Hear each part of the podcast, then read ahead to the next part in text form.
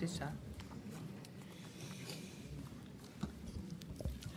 Bonsoir à tous et bienvenue au Bernardin.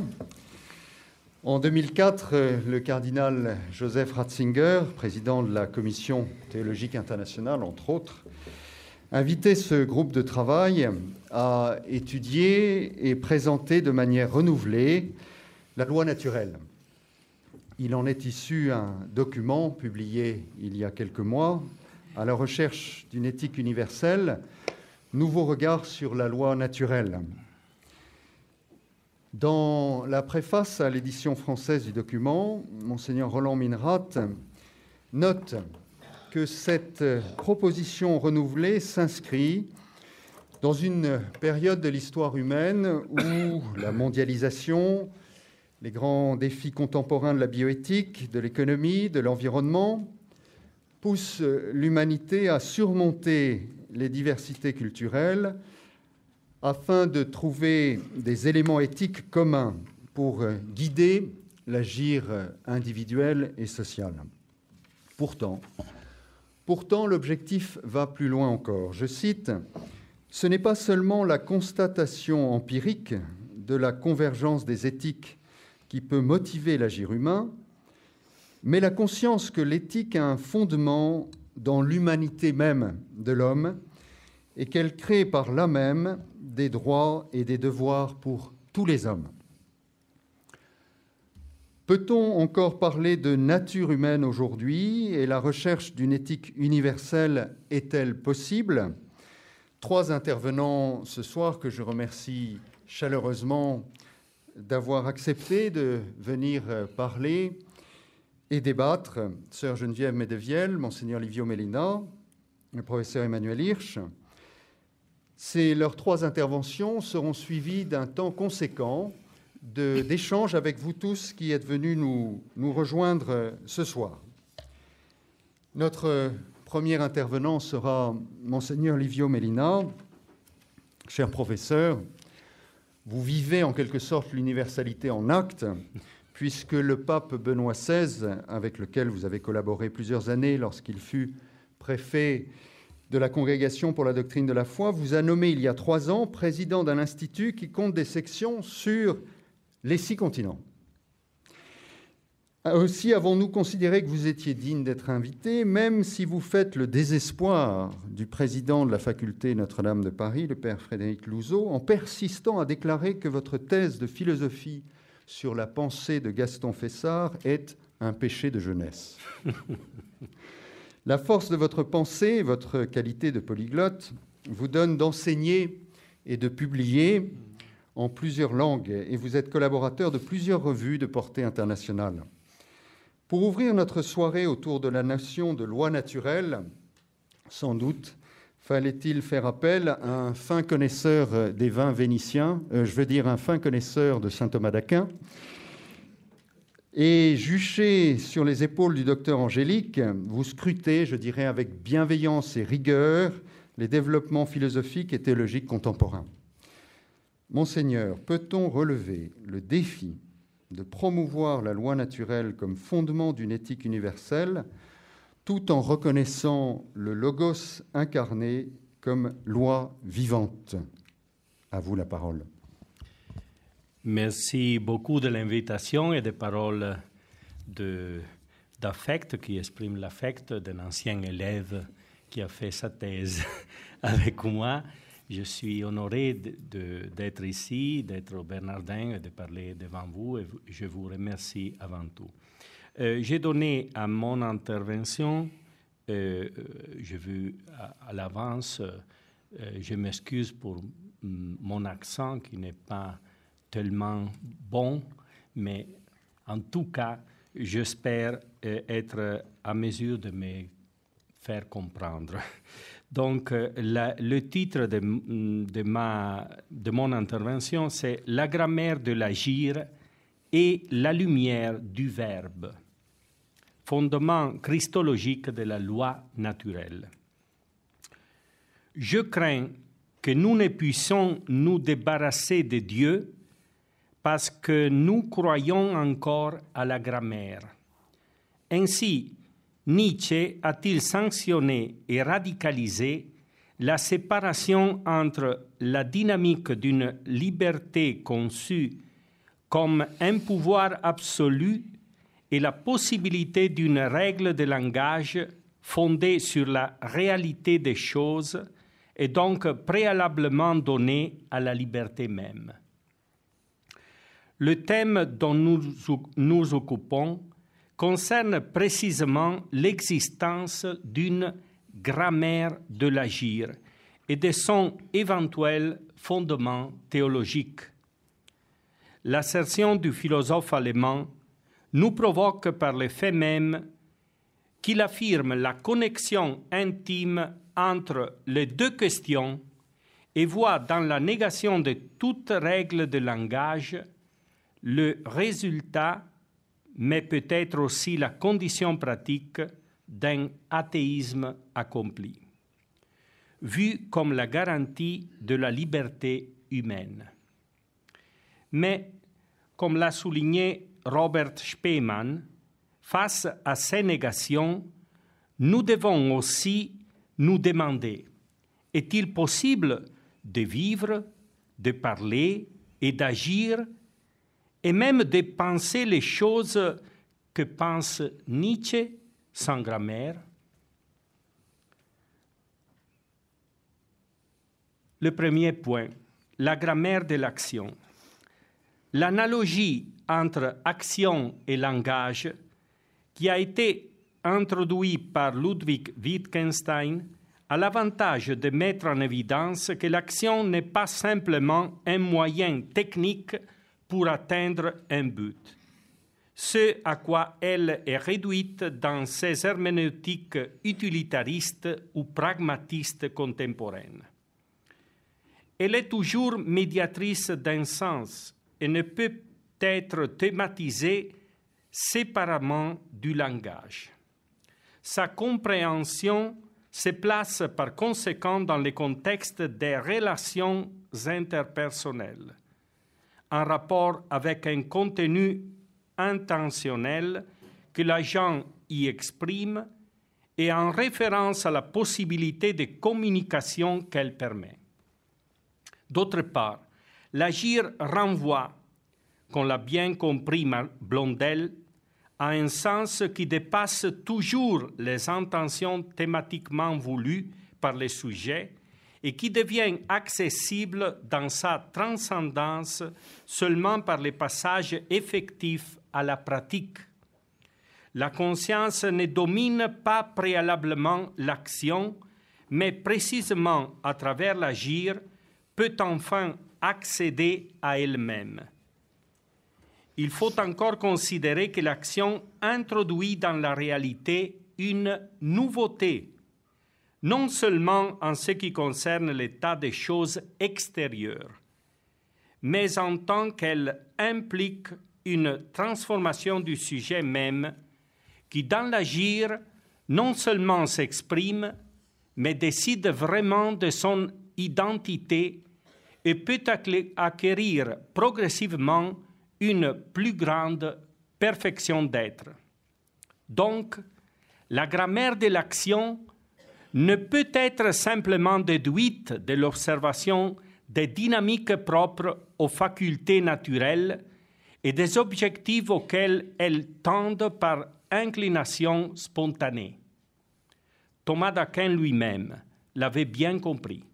Lui qui reconnaît l'originalité épistémologique de l'éthique comme science pratique par rapport aux formes de savoir purement spéculative.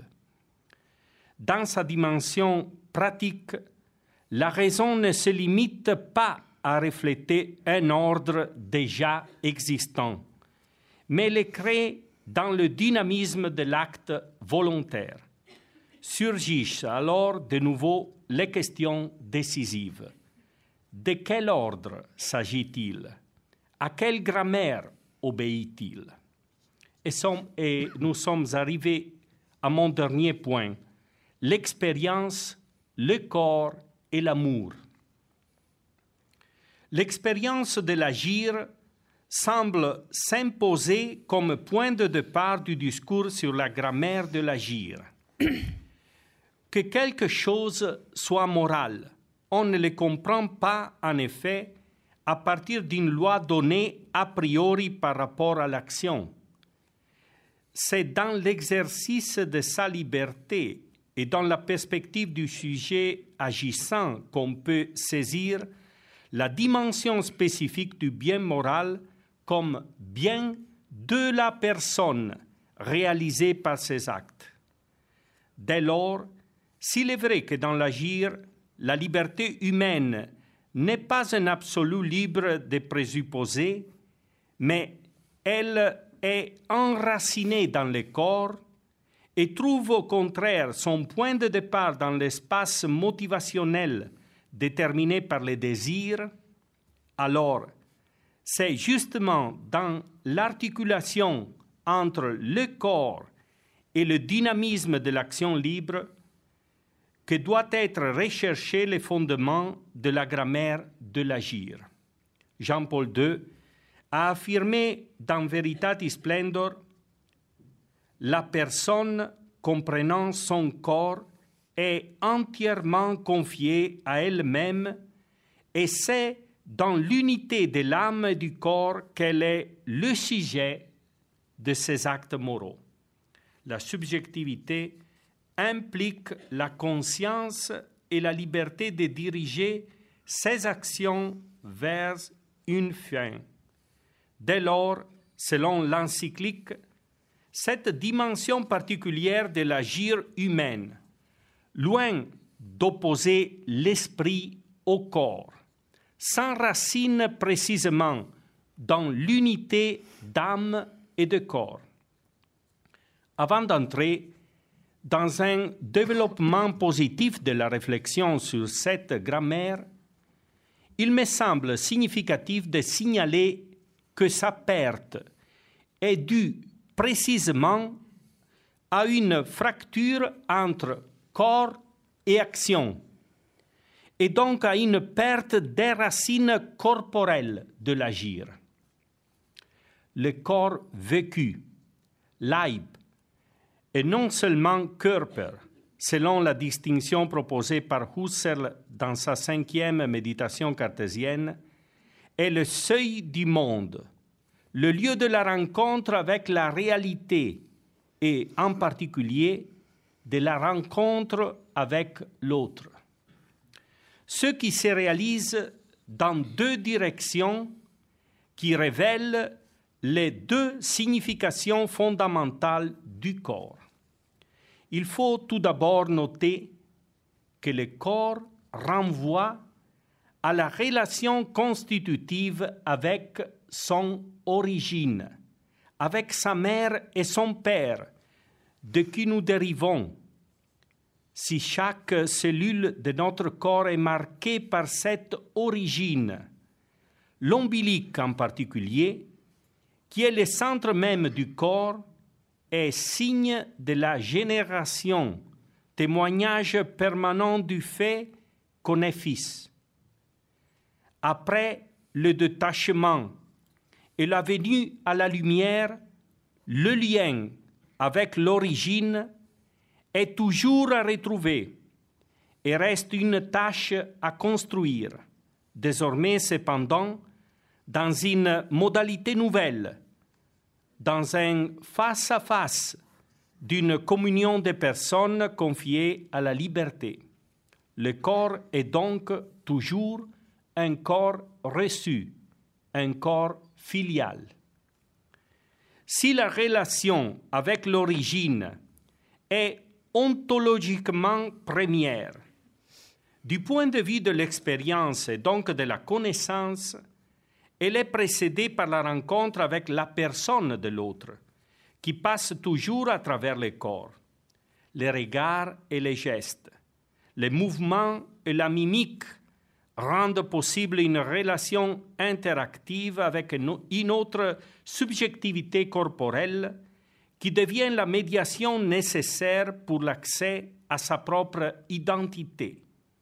La dimension corporelle ouvre donc à la fraternité et à la socialité comme à des dynamiques constitutives du sujet moral.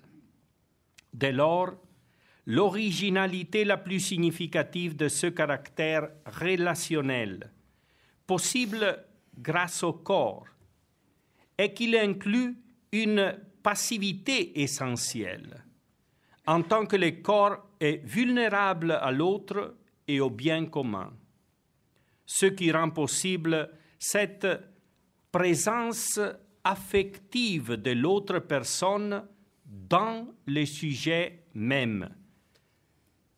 Cette intracorporéité, pour parler comme Maurice Merleau-Ponty, qui est capable de conformer de manière nouvelle les désirs du corps et de les ouvrir de l'intérieur à une intimité. Les biens communs se présenteront alors comme des biens adaptés au dynamisme du sujet, tendus vers une plénitude de rapports interpersonnels.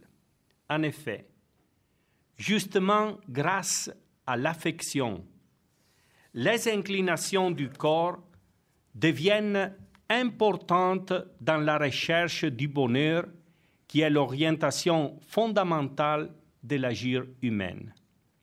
Par ailleurs, se manifeste ici une relation spécifique dans cette seconde ouverture du corps, celle qui oriente vers les dons sponsales. Le corps est aussi sponsal, ouvert à la rencontre et à la communion, comme l'a dit Jean-Paul II dans ses catéchèses sur l'amour humain dans le plan divin. L'action commence donc dans le corps, par une passion du corps, mais est déjà depuis toujours habitée par un sens et orientée vers un sens, inscrit dans la nature par les créateurs, que la liberté est appelée à reconnaître et à embrasser à la lumière de la raison. Les inclinations spontanées de la nature humaine et les orientations affectives qui interviennent dans l'expérience montrent des biens pour la personne qui, dans la perspective pratique de la raison et dans la lumière de l'amour, pour la personne, prennent, prennent une signification de biens proprement moraux. Pour réaliser la subjectivité personnelle du corps, en, intégrant le dynamisme corporel à la lumière de la vérité de la personne et dans la perspective de l'amour, les vertus morales jouent un rôle décisif, justement parce qu'elles modèlent les inclinations naturelles à la lumière de la raison et de l'amour. Veritatis Splendor affirme que c'est justement par la médiation des vertus que la raison peut découvrir dans le corps les signes anticipateurs, l'expression et la promesse du don de soi en conformité avec le sage dessein du Créateur. Et je suis au dernier point. Les logos et la grammaire de la création. C'est à la lumière de la révélation que la loi naturelle trouve sa pleine signification. Le Verbe, présent dans la création, est pleinement manifesté dans l'incarnation rédemptrice, confirme et conduit à terme la grammaire de l'agir, que la raison même peut découvrir comme logique de l'amour dans l'expérience de dynamisme du corps et dans la rencontre avec les autres. Nous nous interrogeons maintenant sur la signification théologique de la loi naturelle et sur sa place dans l'horizon de la loi du Christ. La révélation nous aide avant tout à comprendre la réalité non seulement comme une donnée de fait, mais plutôt comme un don issu d'un agir divin toujours actuel. À la racine de la création, il y a un acte d'amour qui tend à un accomplissement. Tout l'être doit donc être vu dans le dynamisme d'une première communication divine et d'une vocation originelle à l'amour, qui a une profonde racine trinitaire. Si l'homme est créé dans le Christ, alors la loi naturelle qui appartient à sa condition originelle exprime déjà l'orientation vers l'alliance. Elle manifeste non seulement la rationalité immanente à notre condition de créature, mais aussi l'appel à vivre l'amitié avec Dieu qui nous a aimés le premier. Le magistère de Jean-Paul II. Pour justifier l'immutabilité de la loi naturelle, saisit son fondement ultime dans le Christ, qui est toujours le même hier, aujourd'hui et toujours la loi nouvelle de la charité, promulguée par le Christ, est définitive, car elle est originelle. Elle n'enlève rien à la loi naturelle ou à la loi divine du décalogue, mais en la complétant et en l'élevant, elle représente son accomplissement.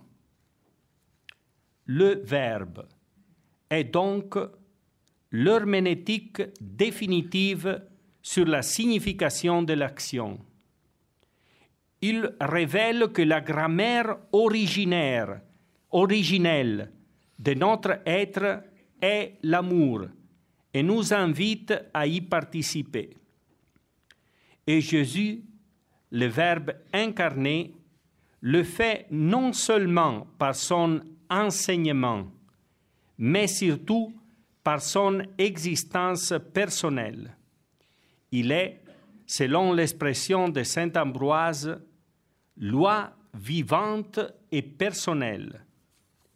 Des gestes et des faits de la vie de Jésus se dégage la pleine lumière sur cette vocation à l'amour qui constitue l'orientation fondamentale inscrite dans la nature de notre personne et dans les fibres de notre corporéité. Le corps du Christ est en même temps un corps filial, fraternel et sponsal.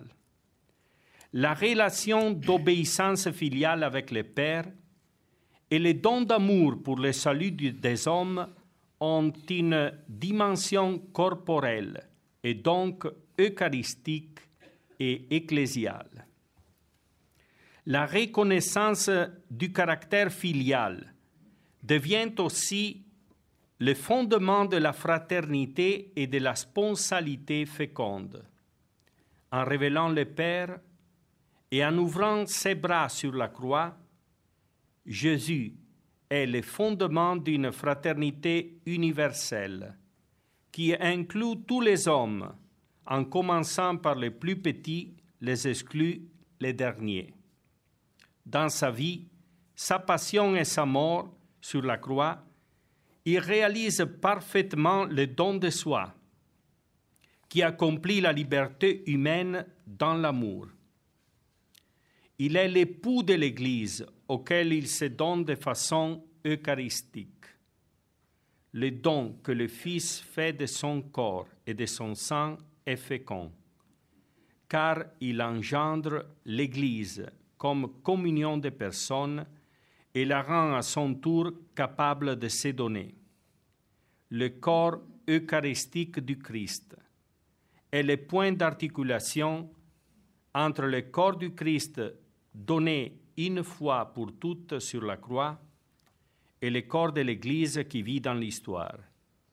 Il est aussi le lieu où l'agir moral du chrétien trouve son critère et son alimentation. Cher professeur, quelques mots pour conclure. L'horizon de l'amour qui se révèle dans l'Eucharistie et que l'Église garde et dont elle témoigne dans l'histoire est l'herméneutique définitive de ces significations déjà depuis toujours anticipées par les inclinations naturelles inscrites dans le corps humain par les créateurs.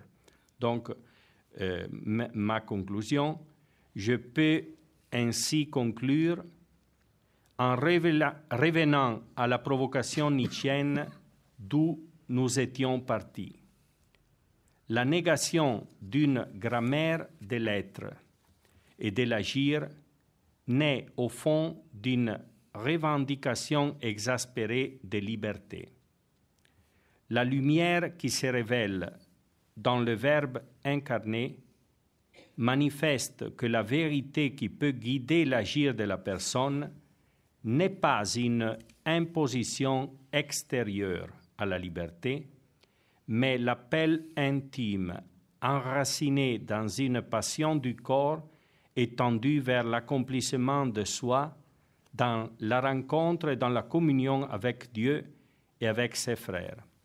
C'est la vérité de l'agir, car c'est la vérité de l'amour, la seule qui peut sauver la liberté humaine. Merci beaucoup pour votre écoute. Merci beaucoup, professeur, de nous avoir ainsi euh, ouvert à, à, cette, à cette réflexion commune.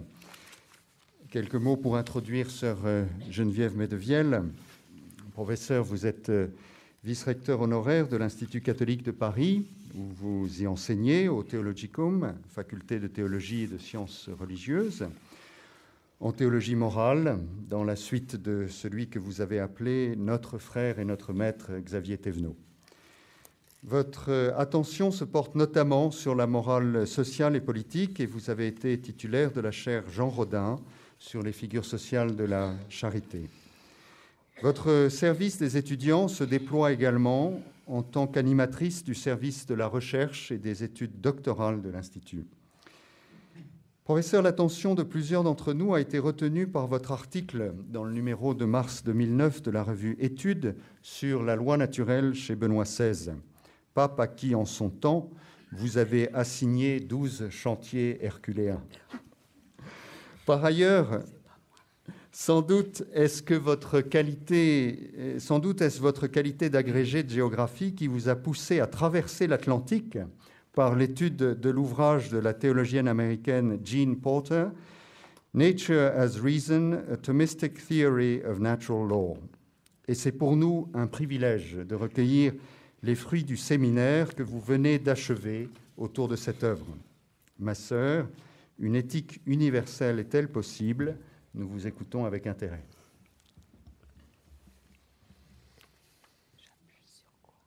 C'est bon, vous n'avez pas ah appuyé, ça, ça, marche tout seul. Un grand merci pour euh, cette euh, délicate invitation et pour tout ce que vous venez de dire. J'espère simplement euh, peut-être situer mes propos avec modestie je n'oserais pas faire euh, ici le résumé d'un séminaire de doctorat. Je vais répondre euh, beaucoup plus simplement à cette question. Une éthique universelle est-elle possible? Et à cette question, je veux répondre gravement et positivement. Gravement, parce que s'il n'y a pas ou s'il n'y a plus de référence possible à l'universel en éthique, nous serions tous les uns pour les autres, comme l'écrit le philosophe américain Tristan Engelhardt, des étrangers éthiques. Des étrangers incapables de décliner et de décider ce qui est fondamentalement bon pour soi et pour notre commune humanité. À l'épreuve de la singularité triomphante, comment reprendre ensemble l'idée d'humanité si difficilement conquise dans le sang et dans les larmes de l'histoire? Comment fonder les droits de l'homme auxquels nos démocraties occidentales sont tant attachées? Oui, je veux répondre gravement. Gravement encore parce qu'alors, la parole de Dieu qui nous fait vivre aurait toutes les allures du mensonge. Comment confesser que nous sommes fils ou filles d'un même Père, fils ou filles de Dieu dans l'unique Fils bien-aimé, sans penser l'humanité comme commune, sans pouvoir la défendre et vouloir la faire vivre Aborder la question qui nous intéresse ce soir, c'est donc gravement se trouver au cœur de l'universalisme spirituel de la foi chrétienne. Et là, j'emprunte un terme cher au père Servet Pincars. Universalisme de la création, de l'incarnation et de la rédemption, qui nourrit en chacun d'entre nous la conviction que nul ne peut jamais dénier à un être humain la valeur constitutive que Dieu a octroyée à chacun ou à chacune et qu'il n'aliène jamais. Cette référence au plan de Dieu fonde une dignité qui ne découle alors pas d'une liste de qualités ou d'aptitudes spécifiquement humaines telles que liberté, autonomie, raison, perspective d'avenir, langage, mémoire. Mais elle est attachée à la condition de créature de l'homme, dans sa fragilité, dans sa vulnérabilité, dans sa nudité, dans son dénuement. Pensez à un enfant, pensez à un vieillard grabataire, y compris en celui qui a perdu toute apparence humaine et qui est pourtant homme dans son rapport constitutif à son Dieu et à ses frères en humanité. À partir de là, vous comprenez bien que la foi nous met en procès contre tous ceux qui pensent qu'une éthique universelle n'est pas possible. Le procès n'est pas d'aujourd'hui. Le plus courant chez les humains, j'allais dire le propre de l'homme, contrairement aux espèces animales, c'est que les humains ne reconnaissent pas toujours leurs semblables et réserve jalousement le titre d'homme à un certain cercle. Les autres sont barbares ou esclaves. La célèbre controverse de Valladolid en est un exemple fameux. Pour Las Casas, évêque du Chiapas, qu'on nommait le grand collecteur des larmes des Indiens, la nature créée par Dieu est ce qui unit les hommes et non ce qui les sépare car, soulignait-il, je le cite, tous, indiens ou non, se réjouissent du bien et ressentent du plaisir à ce qui est agréable, et tous fuient ou haïssent le mal et éprouvent du désagrément à ce qui est déplaisant et nuisible. Aujourd'hui encore, à une époque de globalisation toujours plus cosmopolite, le document de la, Commission théologique internationale à la recherche d'une éthique universelle, à partir de la foi chrétienne, défend l'unité de notre commune humanité. Or, c'est mon deuxième point, je suis frappé par l'écriture de ce document et par son titre même, À la recherche d'une éthique universelle. Vous l'avez noté, à la recherche, il ne s'agit pas ici d'énoncer autoritairement un dogme ou une théorie, il s'agit de chercher ensemble à dire pourquoi et comment nous pouvons nous tenir comme des compagnons d'humanité, pour reprendre cette fois-ci l'expression de Madame Anne Fagolargeau. L'écriture du texte est au service de ce pari. Faire recevoir l'affirmation d'une universalité de l'éthique par la communauté internationale des chercheurs de sens. Une écriture qui, de ce fait même, est déjà éthique, puisqu'elle refuse dispersion, chaos et non-sens, aurait souligné Xavier Thévenot, qui était attaché aussi bien à la forme du discours qu'à son contenu éthique. Une écriture, vous l'avez peut-être noté, une écriture modeste, qui préfère clarifier les malentendus et témoigner des raisons, et le mot raison doit être pris ici au sens fort, que nous avons de croire que l'outil conceptuel de la loi naturelle est encore la meilleure ressource pour fonder l'universalité de la morale. Je voudrais éclairer ce point et commencer par souligner que la Commission théologique internationale assume pleinement que certaines conceptualisations de la loi naturelle, pour justifier l'universalisation de la morale, ont échoué à se faire entendre de nos contemporains.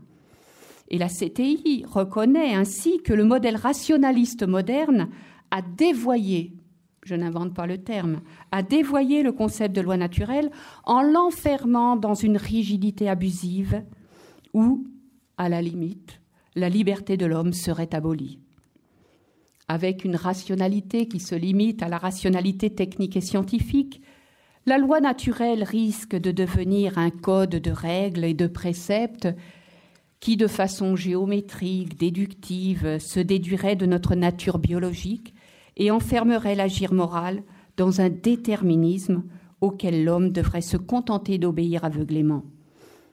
Cette présentation erronée a lourdement contribué au rejet dont la loi naturelle est victime aujourd'hui.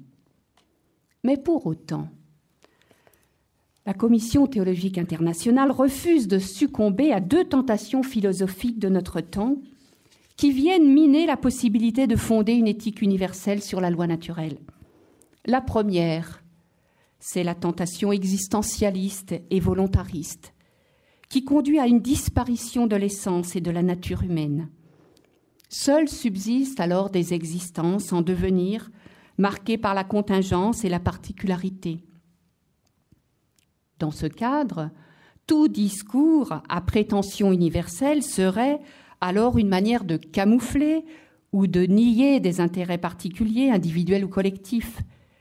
Les systèmes normatifs particuliers de chaque culture, fruits de la créativité humaine, n'auraient aucune commune mesure. Nous retrouvons là le perspectivisme éthique. À partir de là, la loi naturelle ne peut fonctionner que comme l'affirmation d'un dogmatisme éthique refusant à l'homme d'être un créateur de normes et de valeurs. La deuxième tentation, c'est celle du positivisme juridique, qui se développe au XIXe siècle et qui vient ruiner tout renvoi possible à l'idée de loi naturelle, sous prétexte qu'elle serait liée à une métaphysique.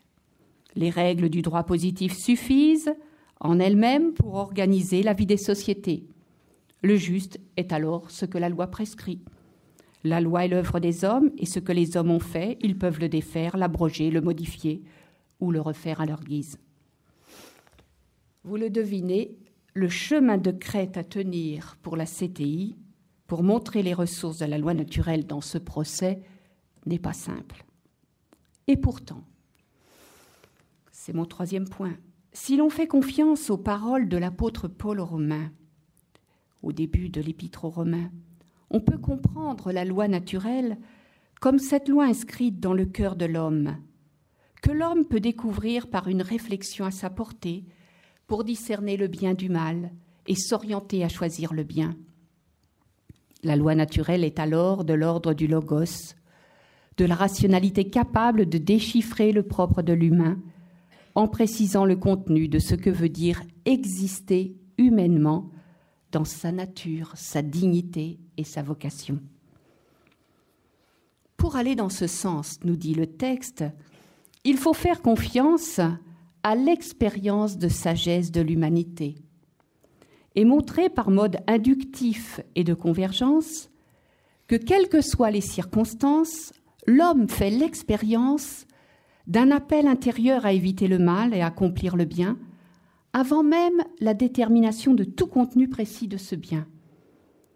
Le texte, dans une heuristique peu commune au texte magistériel, et là je pense qu'il y a vraiment de la nouveauté, cite à la fois des préceptes et des vertus qui révèlent ce qui est bien pour l'homme, ce qui est fondamentalement bon pour l'homme.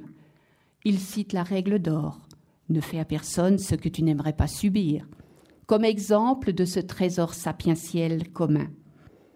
Il cite aussi toute une liste de comportements reconnus comme exprimant une excellence pour l'homme de vivre et réaliser son humanité.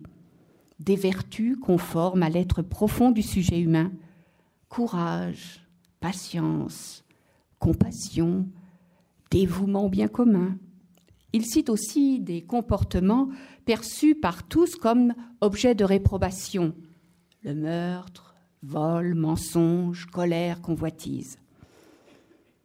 Mais à l'égard d'un universel exprimant cette fois-ci la découverte, reconnaissance d'une liste de comportements communs nés de la recherche inductive, la CTI est sans naïveté et invite à faire un pas de plus. La méthode inductive de convergence est digne d'intérêt pour désigner l'ensemble des valeurs obligatoires fondamentales qui forment le trésor sapientiel de l'humanité. Mais attention, cette découverte peut aboutir aussi, par exemple, dans le cadre du dialogue entre les cultures et religions, pour fonder une éthique universelle. Souvenons-nous de l'essai euh, autour de Hans Kung. Eh bien, ceci peut conduire aussi à une relativisation des exigences propres à chacune des sagesses particulières, puisqu'on ne choisit que ce qui est commun. Donc le reste ne vaut pas grand-chose. C'est pourquoi le texte de la CTI propose de fonder l'universel par une métaphysique de l'être. Car s'il y a éthique, c'est parce qu'il y a dans l'être humain une capacité à se soumettre à des prédicats, de s'engager dans et par des décisions et de jouer son propre sort et son humanisation dans ses actions.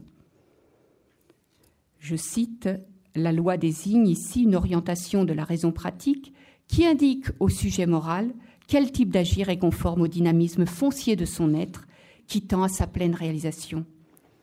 Cet appel éthique à accomplir le bien correspond donc à vouloir la réalisation de sa propre humanité. L'homme porte en lui le vœu de la réalisation de sa propre essence. Pour le dire en termes classiques et savants, c'est donc accepter que la nature de l'homme est une téléologie, au sens d'orientation, de finalité. On pourrait revoir euh, dans la tradition spirituelle ignatienne, par exemple, le principe et fondement, qui ne nous dit pas autre chose que cette téléologie, l'homme est créé pour. On a reproché à la CTI de s'en tenir alors à la métaphysique aristotélico-thomiste, comme si l'histoire de la pensée philosophique s'était arrêtée à ce stade. Essayons plutôt de comprendre, avec un a priori favorable, pourquoi la loi naturelle, articulée à une métaphysique, s'avère opératoire pour rendre compte de la téléologie de la nature humaine. Si l'être humain est fondamentalement un être dont les actes ne sont pas de simples faits, mais avant tout des possibilités d'être qui peuvent venir affecter sa manière d'être et sa propre humanité, alors il y va de la vie humaine même dans son vivre. Or l'homme est le seul être dont la vie, duquel il va toujours du bonheur. Le seul être dont la vie est assignée au bonheur, dirait Giorgio Agamben. Contrairement à la décision fondamentale de Kant au XVIIIe siècle de distinguer rigoureusement la doctrine morale de la doctrine du bonheur dans la critique de la raison pratique, une métaphysique de l'être permet au texte de la CTI de comprendre le ce vers quoi tend l'homme, tel que nous pouvons le lire, par exemple, dans les confessions de saint Augustin. Tu nous as fait pour toi, Seigneur, et notre cœur est inquiet tant qu'il ne s'apaise et ne repose en toi. Mais me direz-vous, nous voici dans une curieuse situation. Cherchant à attirer l'attention sur le ce vers quoi l'homme tend, tout homme tend, c'est l'anthropologie théologale qui semble prendre le pas sur la philosophie. Revenir à la morale du bonheur chez saint Augustin est à ce titre très intéressant. Il ne s'agit plus chez Augustin de l'amour de la sagesse comme chez Aristote. Néanmoins, une relation est possible entre ces deux eudémonismes par Jésus-Christ confessé comme la vérité et la véritable sagesse. Pour saint Augustin, chercher le vrai bonheur et le vrai savoir procède d'une même inquiétude volitive et intellectuelle commune à la nature de l'homme. De même, lorsque le croyant envisage la création créée par amour, habitée par l'Esprit et appelée à être réconciliée dans le Christ, il peut en raison découvrir le sens de sa propre finalité. Cette raison qu'il partage avec tout homme fonde alors le principe de la connaissance des finalités de la nature pour tous, croyants ou non. C'est ce qui permet à l'Église d'entrer dans le débat moral et d'invoquer la loi naturelle sans en faire une question religieuse. Là se trouve précisément le terrain du dialogue prudentiel, de l'intelligence à entretenir avec tous les hommes. Pour conclure, c'est donc à partir de l'expérience faite dans la foi, de la dignité de l'existence humaine et de la grandeur de l'exigence éthique orientée vers le bonheur, dans la vérité, que, sous la conduite du concept heuristique de loi naturelle, l'Église engage au dialogue avec la culture comme le chemin d'une entente à construire, d'une universalité toujours à refaire. La loi naturelle permet aux chrétiens de poser que ce qu'ils affirment dans leur foi à propos de la vérité de l'homme est susceptible d'être débattu et soutenu en raison. La conséquence est d'importance, car une telle position suppose que les affirmations adverses tenues par les non-croyants doivent elles aussi être débattues en raison. C'est, je pense, tout le sens de cette soirée de débat. Merci. Merci beaucoup, ma sœur. Merci à la fois d'avoir euh, souligné euh, le bien fondé du document et de nous expliquer que ce n'était pas un document définitif, que le travail continuait et que, euh, modestement, eh bien, nous, souhaitons que cette soirée participe. Professeur Emmanuel Hirsch, cher professeur, il me semble qu'il convient de parler de vous comme d'un philosophe de terrain. En effet, à la fois dans le monde des médias, à travers France Culture, à travers France 3, comme dans le monde de la santé, et là je renonce à donner la liste parce qu'elle est trop longue, vous aimez réfléchir, publier et agir au plus proche des réalités vécues, telles la souffrance des malades du sida, la détresse des victimes de l'exclusion sociale ou très récemment la mobilisation autour de la pandémie grippale. Votre dynamisme et votre enthousiasme vous conduisent à une activité d'enseignement et de recherche multidirectionnelle. Vous êtes ici en tant qu'enseignant et directeur de recherche à l'Université Paris 11 Sud. Bien sûr, nous connaissons votre engagement à l'espace éthique de la PHP depuis sa fondation et il ne nous est pas indifférent en ces lieux que vous y ayez collaboré un temps à la revue d'éthique et de théologie morale Le Supplément, sans oublier que vous avez fréquenté, Claude Bruer. Cher professeur, la CTI, la Commission théologique internationale, nous a gratifié d'un beau document, mais finalement sur le terrain, et j'allais dire pour des acteurs en marge des catégories de pensée thomasienne, la réception d'un tel document est-elle possible, difficile? Merci de continuer à stimuler notre débat. Merci, nous vous écoutons. Bonsoir à toutes et à tous, merci de l'invitation. On a rendu hommage à Xavier Thévenot, personnalité, une figure pour moi remarquable. Je suis euh, juif, non pratiquant d'une manière euh, intensive, mais en tous les cas avec mes convictions. Donc je ne me situe pas euh, laïque, si ce n'est dans mes engagements dans la cité.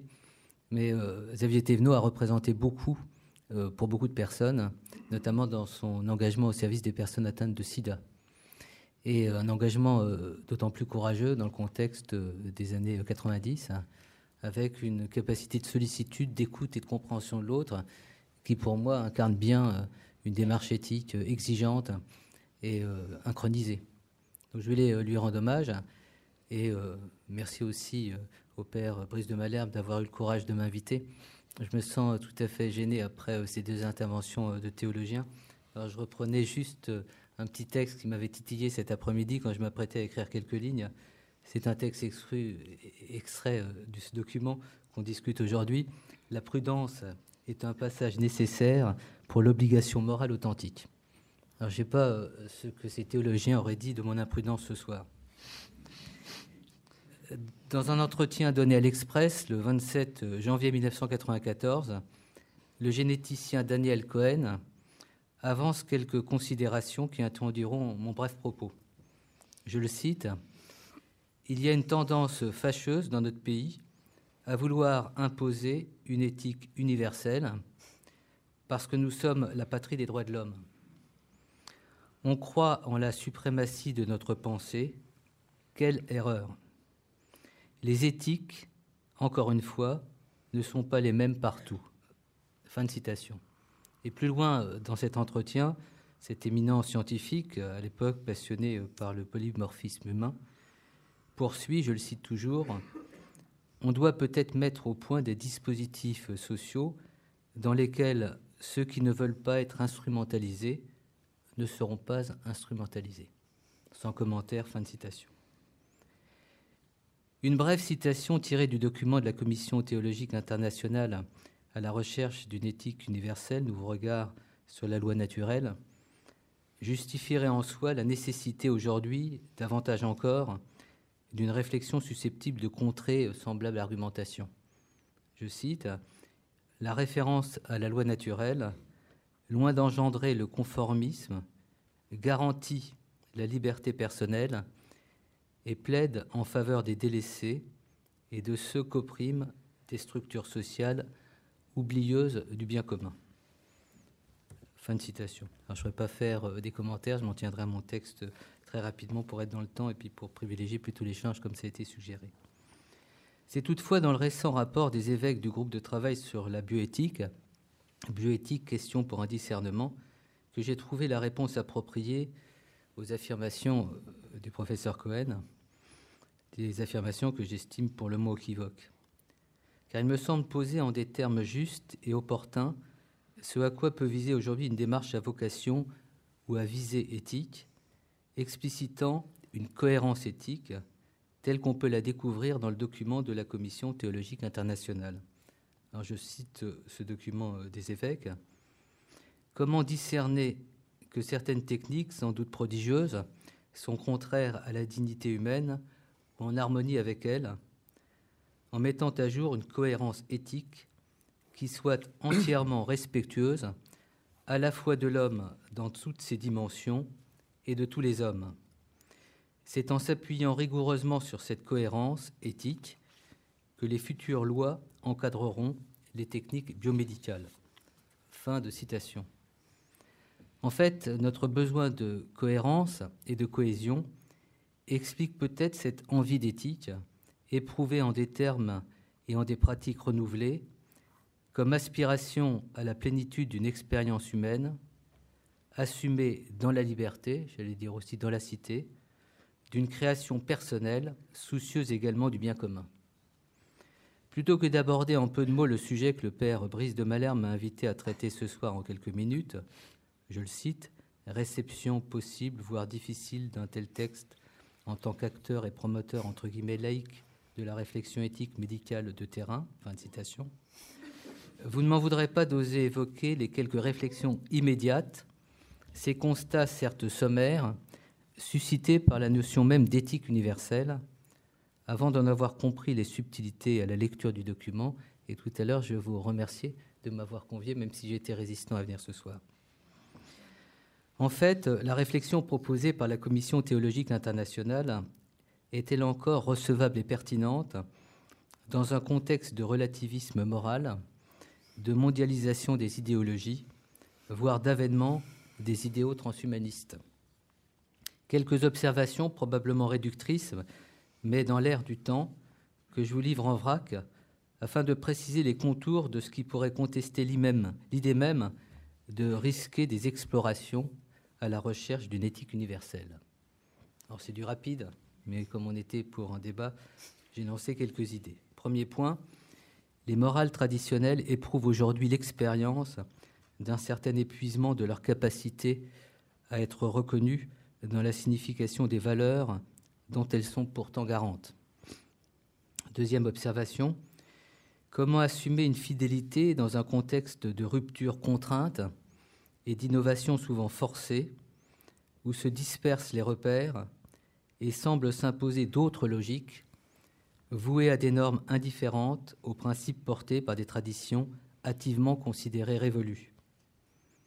Troisième observation, de nouvelles formes d'expression de la légitimité ou de l'autorité imposent dans l'urgence de l'état de fait et la précipitation organisée un ordre et des procédures qui ne concèdent pas la moindre possibilité d'argumentation à ceux qui contesteraient leur efficience.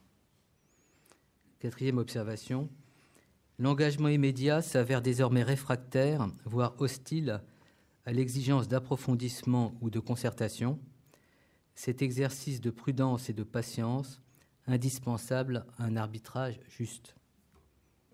Cinquième observation, soyez rassurés, il n'y en aura pas dix. Qu'en est-il du bien commun dans un contexte d'incertitude, de peur diffuse, qui incite au repliement individualiste, à la préservation de soi, au désinvestissement, voire au renoncement, et dilue les solidarités dans d'improbables célébrations à la fois incantatoires et compassionnelles. Sixième point, comment comprendre le principe responsabilité, nos devoirs d'humanité, dans le contexte fébrile où d'audace en audace, de transgression en transgression, les compétitions économiques dans l'appropriation des savoirs réduisent nos libertés à la faculté d'admettre des mutations qui s'imposent à nous sans possibilité même de les discuter. Septième point, que signifie le recours, voire l'injonction à l'éthique, une morale de circonstance, voire de convenance, appliquée en dernier recours aux situations qui semblent ne plus relever de nos capacités de compréhension d'anticipation et de régulation. Avant-dernier point.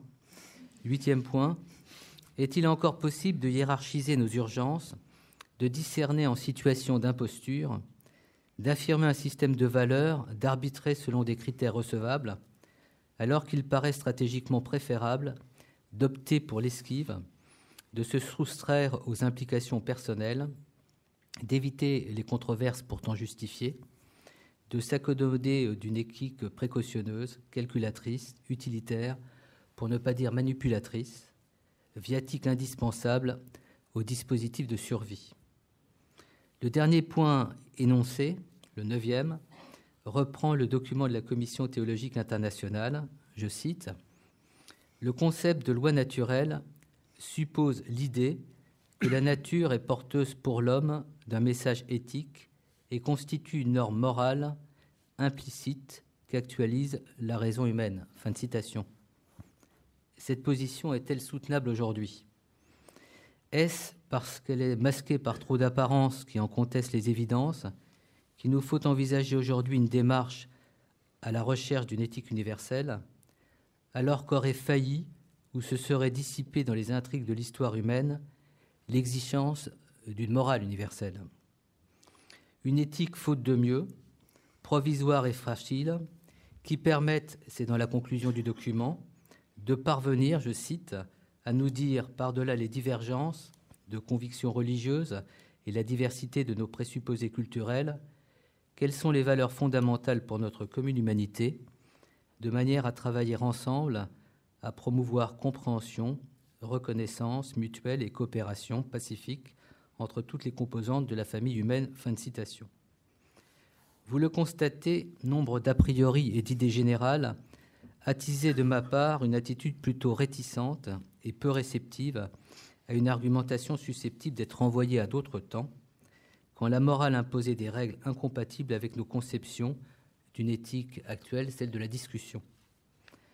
En fait, ce texte, qui nous propose ainsi un nouveau regard sur la loi naturelle, me semble pertinent et actuel parce que d'une certaine manière paradoxal, à contretemps, situé hors champ, hors cadre, aux limites de ce qu'une certaine idéologie reconnaît comme propre à pouvoir être à la fois pensé, soutenu et assumé.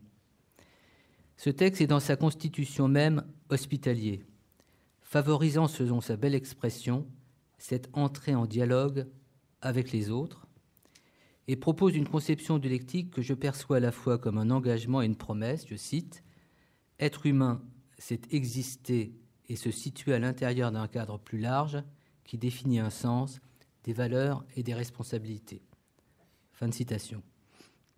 J'étais néanmoins attentif à la distinction énoncée dès l'introduction du texte entre éthique universelle et réflexion éthique et politique d'ampleur universelle je cite, les développements accélérés des biotechnologies qui menacent parfois l'identité même de l'homme, manipulation génétique, clonage, appellent d'urgence une réflexion éthique et politique d'ampleur universelle.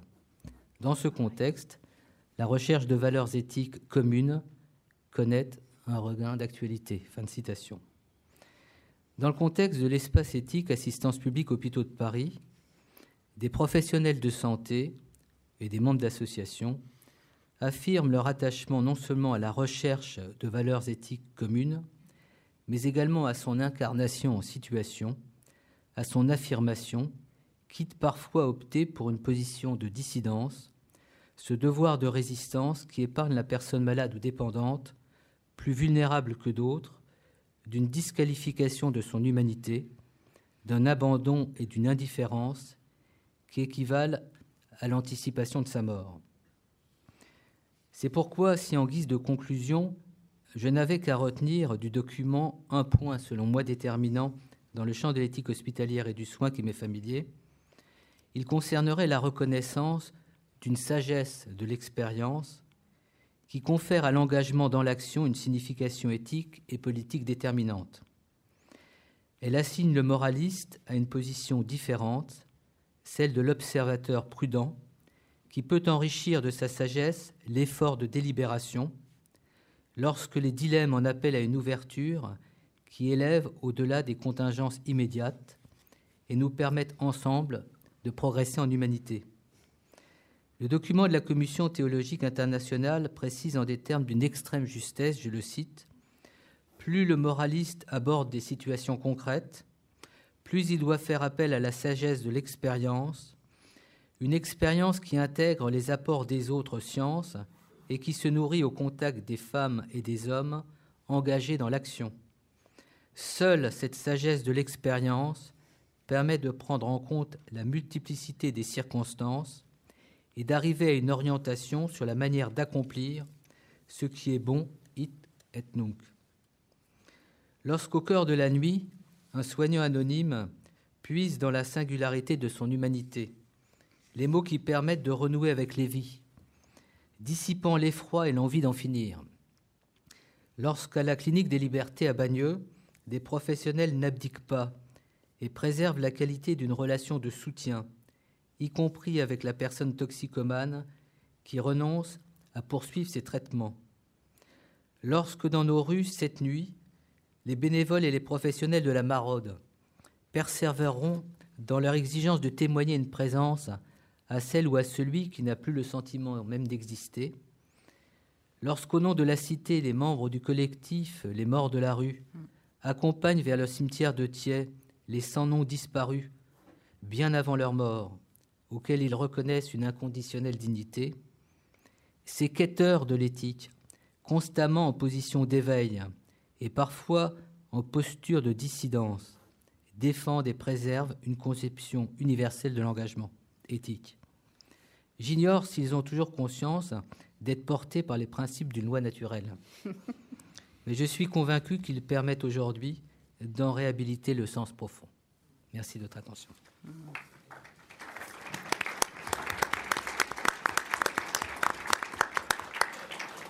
Un grand merci, professeur. Un grand merci à vous trois. Vous avez vu que notre public, comme dans un bon concert, s'est abstenu d'applaudir entre les différents mouvements. et en préservant ainsi l'harmonie. Merci vraiment très chaleureusement de nouveau à vos trois interventions qui, dans leur complémentarité, euh, se sont retrouvées déjà sur une, une recherche d'un chemin commun pour euh, un progrès dans l'humanité Maintenant, deux personnes de chaque côté de, la, de notre auditorium vont passer parmi vous avec un micro pour vous donner la possibilité de poser des questions et donc euh, d'alimenter notre débat. Je vous demanderai juste peut-être de euh, trois choses. La première, c'est simplement peut-être de, donner votre euh, nom et puis mm, qu'on puisse vous situer brièvement. La deuxième, c'est le cas échéant de dire auquel des, trois orateurs vous souhaitez poser votre question. La troisième, et peut-être la plus importante, c'est d'être concis dans vos questions. Merci. Alors, je, je lancerai la, première question, peut-être, en étant. Euh, en passant par-dessus ma présentation, puisqu'elle est déjà faite. Euh, j'ai été frappé quand même que dans vos, vos trois interventions, euh, a été présente ce que Sœur Geneviève Medevielle a appelé une certaine gravité, que ce soit dans euh, le fait de nous mettre d'emblée euh, en confrontation au nihilisme, euh, explicitement la gravité, et puis vous avez, professeur, également évoqué des débats graves, un parmi d'autres, le transhumanisme.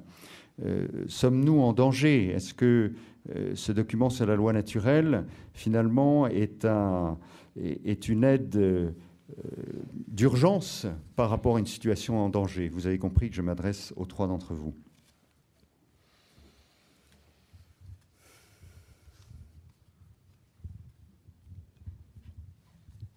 Donc,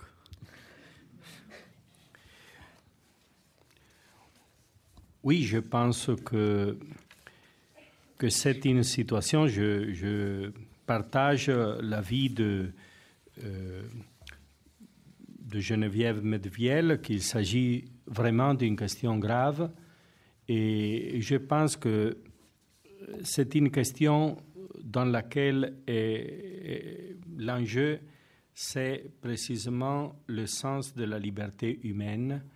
Et qui est en même temps le sens de, la possibilité de se, de se situer par rapport à Dieu. Mais j'ai une expérience, j'ai essayé de la montrer, c'est-à-dire que c'est d'une certaine façon inévitable et qu'à l'intérieur de l'agir, on trouve euh, en tout cas une référence de sens. Dans, son agir, dans l'agir qui est animé par la, par la rencontre de l'autre, il y a, qui est provoqué par la rencontre de l'autre, une rencontre qui euh, se, se vérifie dans la corporéité de notre regard, de notre,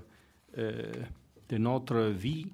Donc, c'est inévitable qu'il y a un sens implicite. Donc, euh, c'est grave, mais je pense qu'il y a une présence du sens dans notre agir qui est toujours à mesure de se révéler et il faut euh, donc confier que c'est possible de le reconnaître, ce sens. Merci. J'ai effectivement commencé avec beaucoup de gravité. Je pense qu'effectivement, il y a un danger avec le pluralisme que nous vivons aujourd'hui, où ce n'est pas que nous manquions de repères, mais finalement il y en a trop, euh, et on ne sait plus lesquels adopter. J'aimais beaucoup l'expression de Xavier Thévenot qui, qui nous disait Dis-moi, euh, quelle est ton éthique? Je te dirai quel est l'homme que tu fais advenir. Je crois qu'il y a euh, non seulement aujourd'hui des éthiques différentes, mais nous passons, euh, je dirais, sous silence des anthropologies vraiment variées et différentes sous couvert des mêmes mots et des mêmes valeurs. Quand nous parlons de dignité humaine, que disons-nous? Vous avez aussi bien les tenants des soins palliatifs que les tenants de, euh, bah, de, l'euthanasie qui vont vous dire euh, je respecte la dignité. Mais n'empêche que derrière cette valeur de respect de la dignité, ce ne sont pas les mêmes credos humains que nous, que nous dessinons, que nous. Donc je crois que ce qui est en danger aujourd'hui, c'est, c'est ce sens euh, de l'humain. Lorsque vous avez évoqué, professeur, euh, les morts de la rue, euh, j'ai participé pendant dix ans à une communauté dans le Nord, Magdala, qui effectivement allait enterrer les, les morts de la rue pour leur donner de, pour leur rendre leur dignité. Et je me souviens d'un homme qui lui-même sortait de la rue et n'avait pas de quoi s'exprimer. Il disait Mais c'est parce qu'on n'est pas des chiens. On est des êtres humains. Je trouve, euh, voilà, pour moi, la gravité de ce qui est en jeu, c'est cette capacité de nous reconnaître les uns les autres et de reconnaître le plus vulnérable, le plus fragile. Et je crois que, comme chrétienne, j'ai un trésor avec, euh, avec l'icône du Christ. Ça ne veut pas dire que les autres n'ont pas d'autres trésors, mais moi j'ai ce trésor. Et à travers euh, homo de la passion, qui n'a plus apparence humaine, qui n'a plus projet de vie, qui. Voilà.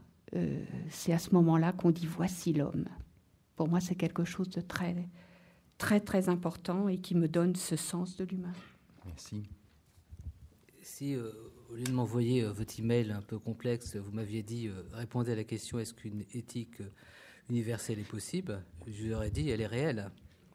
C'est-à-dire sortons un petit peu des lieux convenus, allons un petit peu aux marges où la société se réhabilite, se reconstitue, où les gens sont inventifs d'autrement et de nouvelles valeurs. Et on se rend compte qu'il y a beaucoup, beaucoup de raisons d'être plutôt proche de cette créativité et d'espérer d'une certaine façon.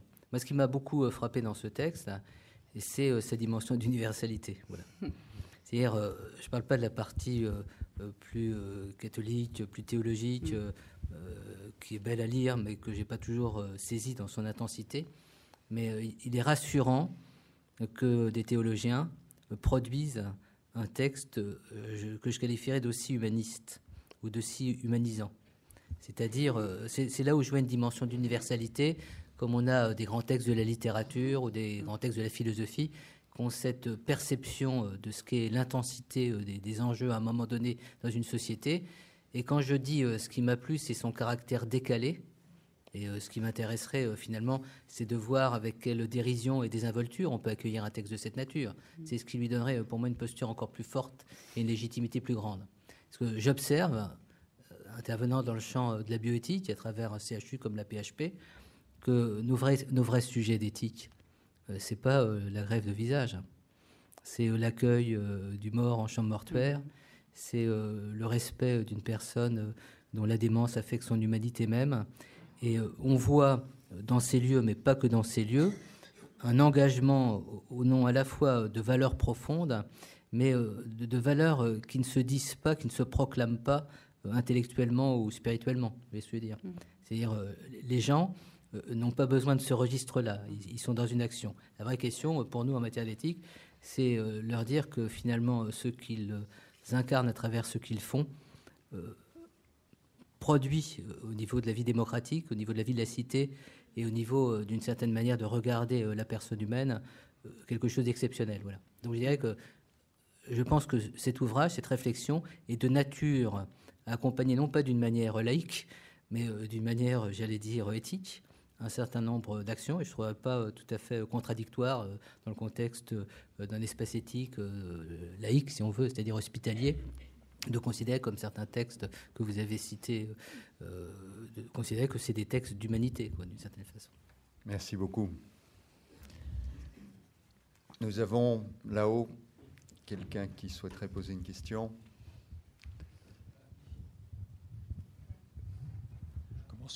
Alors, je vois Euh, nous avons deux. Alors, une, une là-haut. Est-ce que le micro est a réussi à atteindre Moi, j'ai le micro. Tout en haut? Bon, la personne qui a le micro ici, voilà, très bien, merci. Jean-Nicolas Maisonnier. Ma question est pour vous trois. Euh, quelle, dans la, la réflexion sur la loi naturelle, quelle place donnez-vous aux lois de la nature, c'est-à-dire euh, aux lois qui ont guidé les comportements de tous les êtres, même avant l'apparition de l'homme, comme par exemple la loi d'électromagnétisme, qui est universellement actuellement adoptée par euh, les 6 milliards d'humains qui l'utilisent sans, sans, contester et, et qui l'ont adoptée universellement. Loi naturelle et loi de la nature. Quel rapport, distinction? Je dirais qu'il y a une distinction épistémologique, mais que la loi de nature n'est pas sans relevance pour la loi naturelle. C'est-à-dire que la, euh, ce qui euh, fait part de, toute la corporéité humaine euh, trouve son herméneutique morale dans l'expérience de euh, l'agir et de l'agir qui rencontre l'autre. Donc, euh, c'est relevant ce que la loi des natures nous euh, oriente, mais l'herméneutique définitive de ce qui est bon, c'est seulement dans l'expérience typiquement éthique. C'est ça que je dirais. Oh ben là, je pense qu'en fait, on aurait de quoi euh, nourrir euh, des livres entiers, parce qu'à chaque fois que nous parlons de loi naturelle, il faudrait s'expliquer longuement sur d'abord la loi, qu'est-ce que nous voulons dire par loi, et ensuite qu'est-ce que nous voulons dire par nature, naturelle, et qu'il faudrait faire euh, tout le profil épistémologique de ces deux termes depuis Aristote jusqu'à nos jours.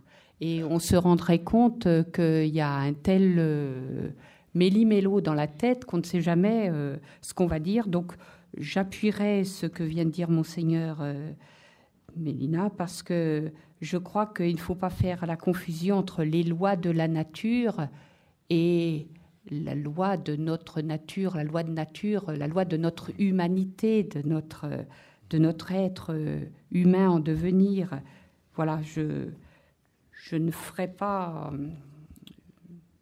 je ne me lancerai pas euh, sur euh, l'électromagnétisme parce que d'abord, je ne connais pas. J'avoue mon ignorance crasse. Et il faudrait que je travaille beaucoup la question. Emmanuel Hirsch, c'était vous, non? Je, je, réfléchirai pour la prochaine fois que vous m'inviterez. Alors, nous avions là-haut, je crois, quelqu'un qui voulait prendre la parole.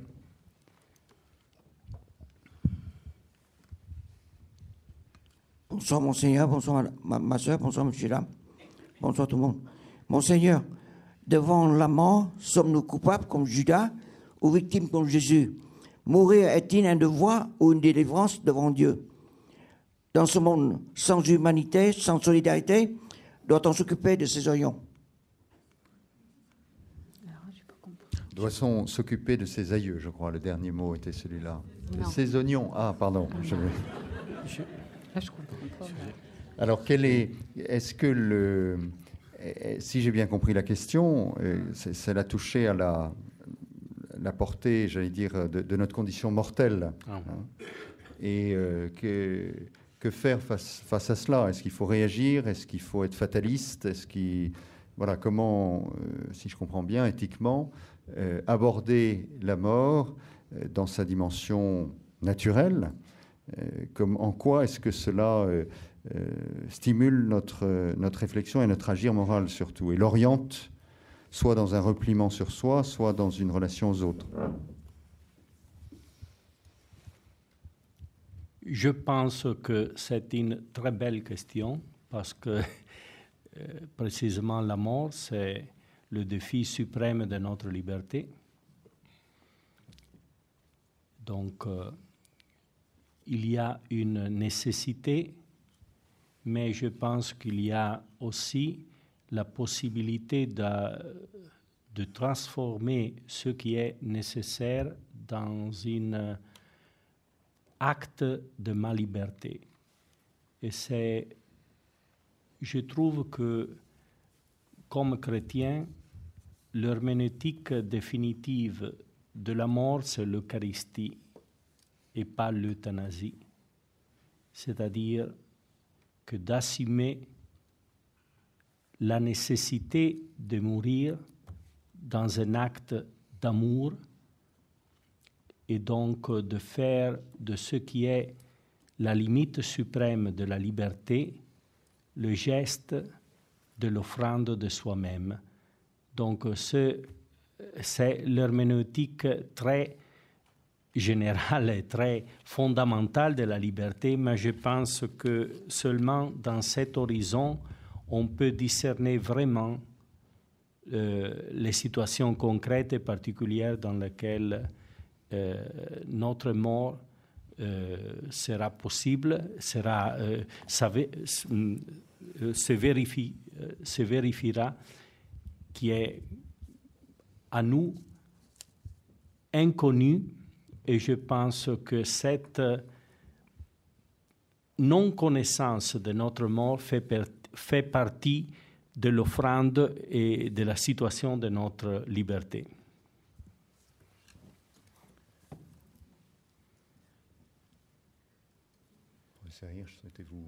Sur la mort Nous intéressons euh, dans notre approche éthique davantage aux personnes euh, dans leur vie euh, qu'à la mort des personnes.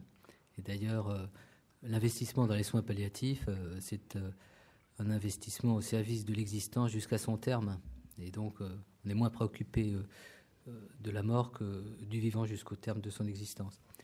la seule question pour moi importante, je l'ai trouvée soulevée par un texte, dans un texte de Jacques Derrida sur la notion d'irremplaçabilité. C'est-à-dire en quoi la réflexion sur la mort convoque chez chacun d'entre nous une certaine conscience euh, du précieux, de l'infiniment précieux d'une existence, de sa précarité, et euh, nous rend euh, proches en, humanité dans notre compression de ce en quoi nous sommes absolument vulnérables. Mais dans les textes de ma tradition, exposé à la mort d'autrui, c'est surtout exposé à une, responsabilité absolue. Et quand on regarde certains textes de Lévinas sur la capacité même de substituer à l'autre dans sa mort, ça en dit long sur nos responsabilités d'humains, y compris quand on est incapable d'aller jusqu'au bout de nos responsabilités, puisqu'on n'a pas le pouvoir de toutes nos responsabilités. Donc encore une fois, euh, c'est des questions euh, qui pour moi sont des questions un peu abstraites de parler de la mort, mais euh, lorsque nous travaillons par exemple avec le groupe Polyhandicap France, on a créé une structure d'éthique avec cette association qui regroupe des parents d'enfants polyhandicapés, et qu'on voit comment des parents arrachent à la mort des enfants euh, que tout euh, aurait euh, incité finalement à, laisser aller d'une certaine manière un lâcher prise qui aurait fait qu'il n'aurait pas existé. Quand on voit ce que signifie pour nous, pour chacun d'entre nous, pour des professionnels de santé, cette exemplarité-là, je pense qu'il y a plus que l'on pense des raisons de croire en une certaine idée de, de l'éthique humaine, d'une certaine manière, de l'engagement humain. Uniquement, on n'est pas dans un contexte euh, sociale, politique, culturelle, qui est de nature euh, à valoriser euh, ces expériences d'humanité. C'est-à-dire elles sont très péjoratives dans, la vision qu'on en a. et on voit d'ailleurs toutes les perversions du système, notamment dans le regard que la biomédecine nous incite à porter sur des grands prématurés, sur des personnes très handicapées, d'une manière assez expéditive, considère que leur place parmi nous n'est pas totalement justifiée et que le diagnostic préimplantatoire ou prénatal euh, amuse à faire en quelque sorte que nous permette véritablement ce tri. Donc, résultat de l'opération, je pense que nos interrogations ne sont pas euh, des interrogations polies. Et euh, je dirais que ce texte m'impressionne parce qu'il peut donner même un non croyant catholique, si on veut, des arguments pour se mettre vraiment en situation de résistance. Là on a l'impression que l'essentiel est en cause. Alors on l'a d'une manière quelquefois intuitive ou par une expérience subreptice, on dit là, euh, ça va trop loin. Mais quand on voit euh, le discours environnant euh, en acte massif qui ne laisse pas de place à la moindre possibilité de discussion, hein, au sens propre. Quand on voit à quel point les gens sont enfermés dans des logiques, dans des procédures qui entravent leurs dernières expressions de liberté, on se dit que les fanatismes et les totalitarismes sont beaucoup plus présents. En tout cas, dans le milieu, qui est le milieu au, sein duquel j'évolue, il y a quelquefois euh, euh, une espèce de, euh, courage ou, d'inconscience ou d'inconsistance morale à, demeurer contemporain de, ceux qui font ce qu'ils font, d'une certaine manière. Je le dis maladroitement. C'est pour dire que je ne vois pas d'une manière neutre aujourd'hui le fait de postuler d'un certain nombre de principes. C'est-à-dire, on ne peut pas être que dans la théorie.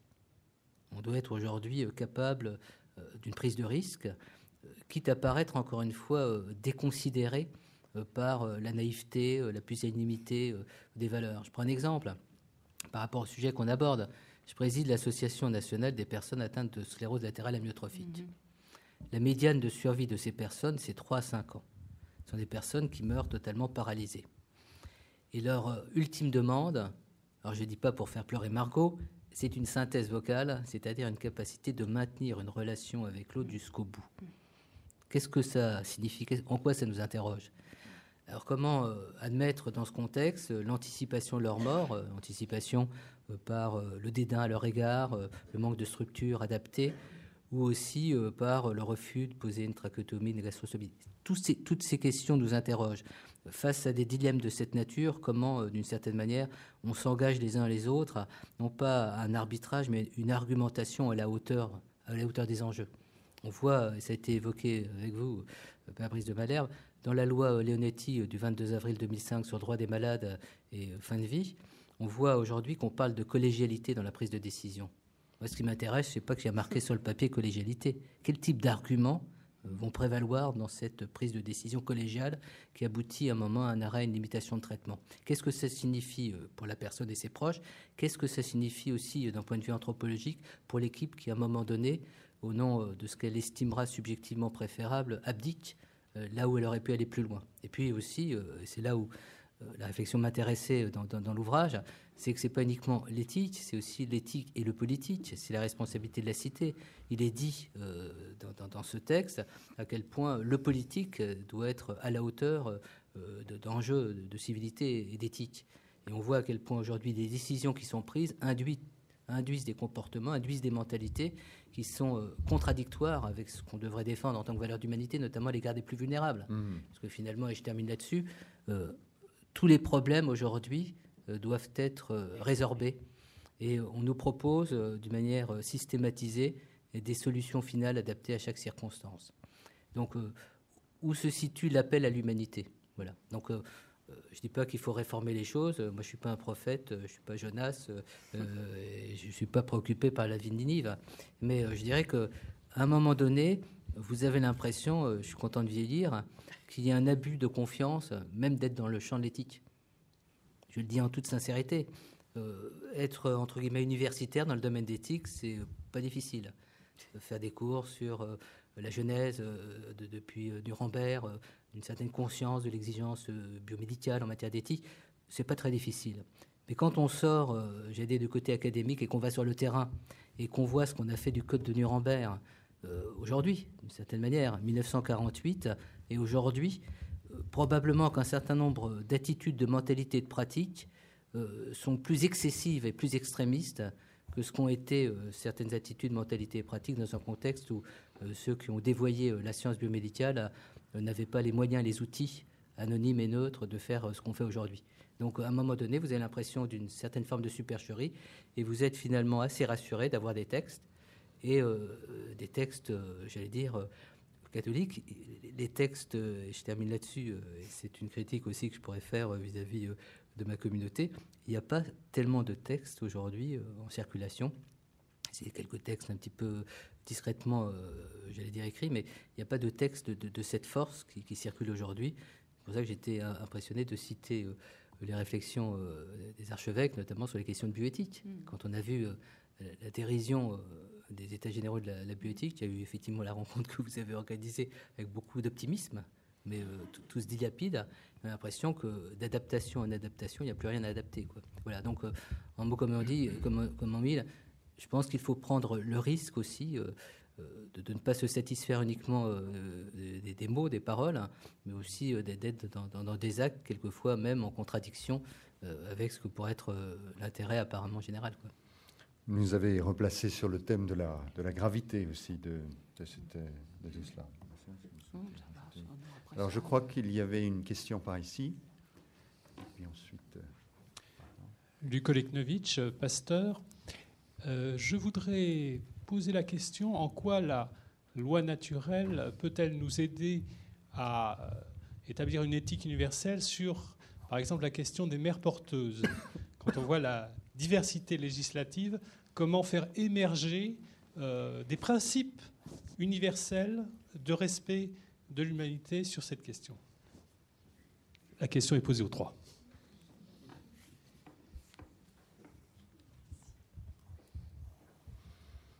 Qui est-ce qui souhaite euh, commencer pour, à répondre à cette question? Allez, c'est la femme. Question de femme?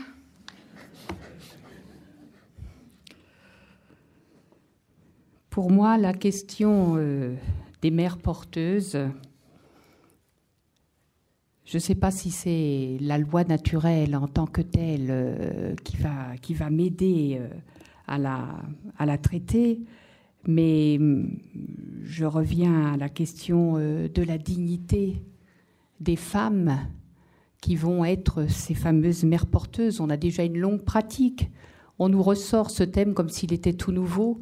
Ça fait 25 ans que dans les, travaux dirigés, euh, je dirais, de toutes les universités, on travaille euh, sur ce thème.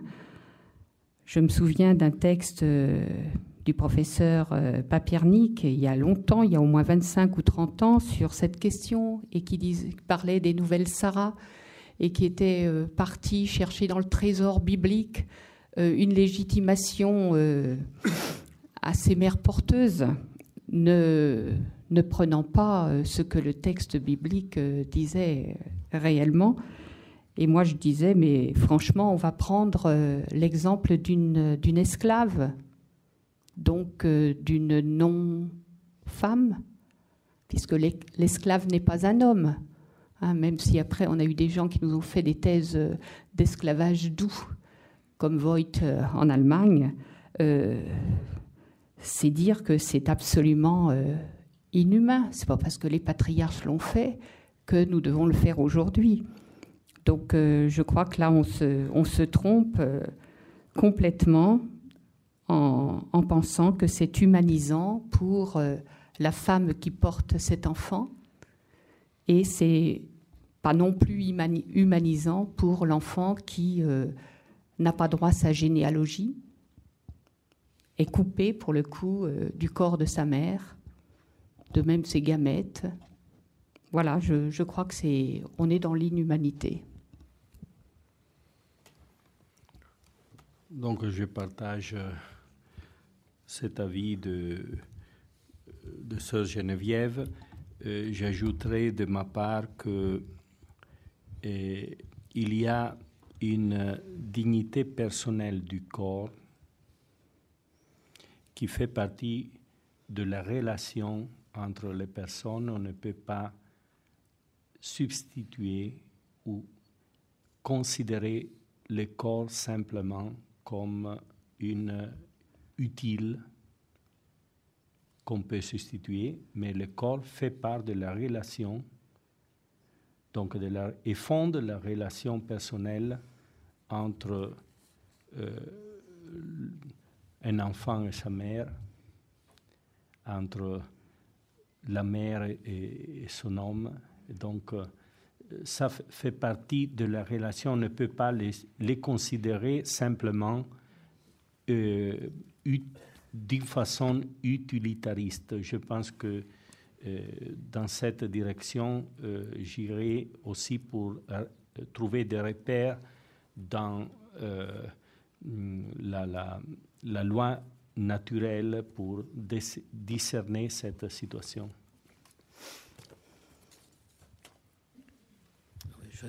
J'ai beaucoup parlé, donc je ne vais pas faire de commentaires sur ce sujet, mais on a toujours dit en morale, moi je ne suis pas un théologien, qu'il faut euh, distinguer euh, la finalité d'un acte de ses conséquences. Mm.